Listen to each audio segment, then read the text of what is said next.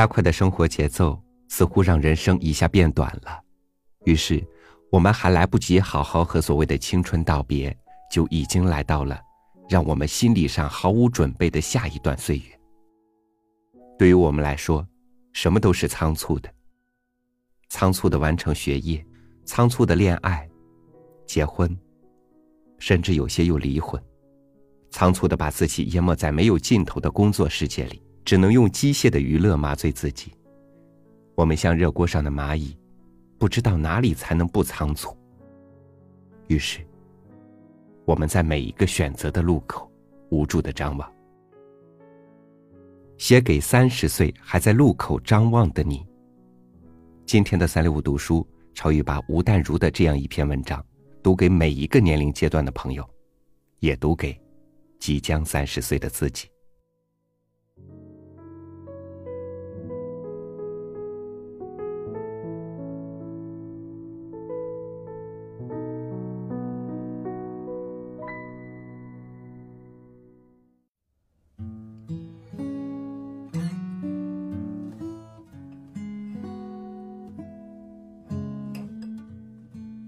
有一位杰出的父亲告诉他的女儿说：“你一定要勇敢的尝试，即使过了很多年以后，发现自己又回到了原地，也不要在乎。没有人曾经这么告诉过你。你的父母也只要你做一个每个月有固定薪水、老了之后有退休金的常人。但是你的血液里不知道从什么时候起。”一直有一种不服输的冒险家因子在不时跳跃着，驱动着你的灵魂及行动。你在三十岁那年，决定要开拓自己的人生视野。三十岁之后，你开始习惯独自旅行，足迹遍及文明的城市以及不太容易找得到同胞的角落。你曾经开车穿越了英国和新西兰。也曾经拜访北非、中东和巴黎。你喜欢不一样的风俗民情，也开始懂得享受星光下一个人的寂寞。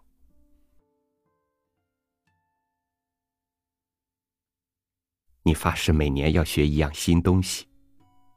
其实，三十岁才开始的事情，不管你能够做得多好，都只能是业余爱好了。但是不计较结果的学习。本身就是一种令人愉悦的成长。这些年来，你学过了油画、陶艺、摄影，拿到了潜水执照，跳了几年的弗朗明歌舞，又多拿了一个硕士学位。为什么要学这些东西呢？很多人问过你，你不知道，然而却乐在其中。你相信，学习本身就是一种犒赏。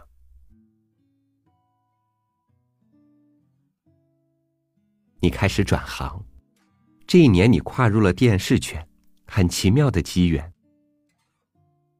你从小未曾立志出现在电视上，也从没有想过自己有一天会拍那么多广告片。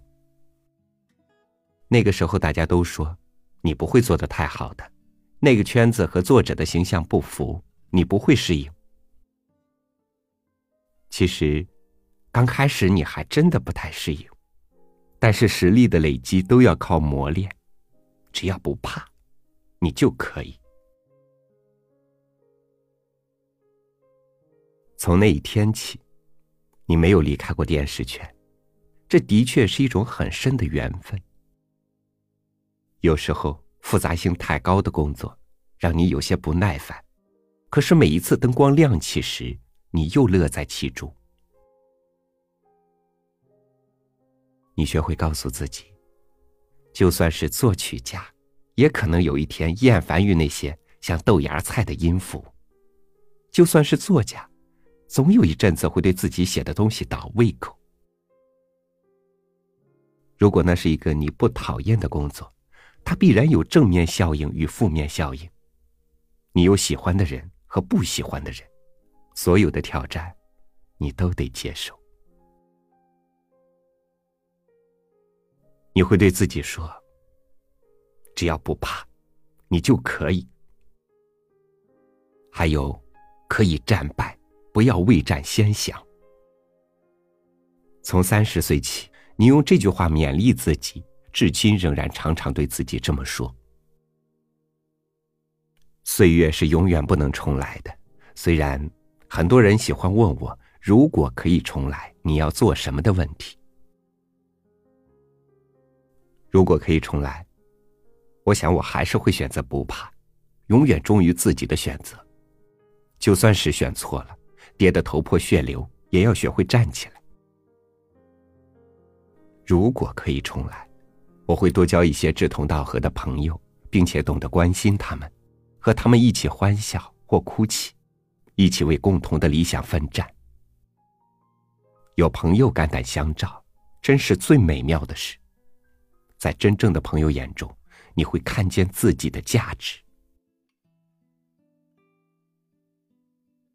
如果可以重来，我会好好的管理自己的钱财，不会把看账目视为烦人的事。这是三十岁的你最大的弱点。其实，账目和理财很简单，也很有趣。可惜过了十年，你尝到了许多教训，才学会。那时候告诉你这些，你会觉得这好像有点现实，因为你是个文艺青年。虽然不至于不食人间烟火，但一看到数字，但一看到数字，不知是自视甚高，还是不太耐烦的缘故，总是头皮发麻。十年后，你才了解，金钱管理和时间管理其实有异曲同工之妙，都是现代人管理自己最重要的功课。你不需锱铢必较。但要理性的做各种决策，能够有自信心的控制金钱流量，决定投资，这是一件很有趣的事情，而且会让你无后顾之忧。三十岁时，你做的最正确的一件事，就是尽量不要在不快乐中浪费生命。那是人生的转机。写给三十岁的你。也写给每一个自以为跨进了人生的大关卡，还在十字路口上张望的三十岁的朋友。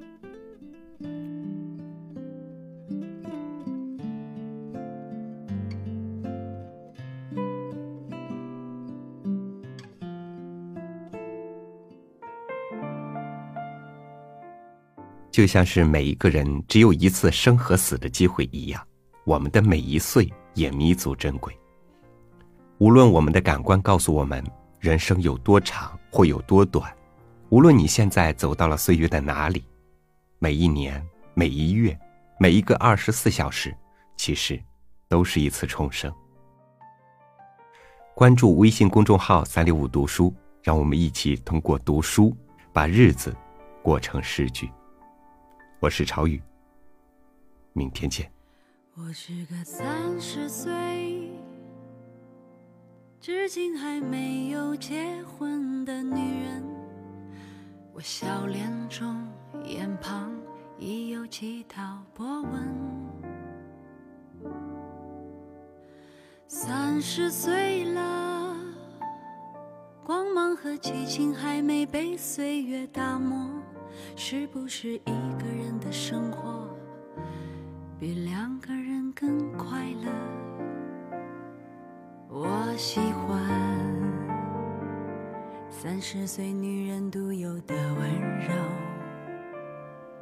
我知道深夜里的寂寞难以忍受。你说工作中忙得太久，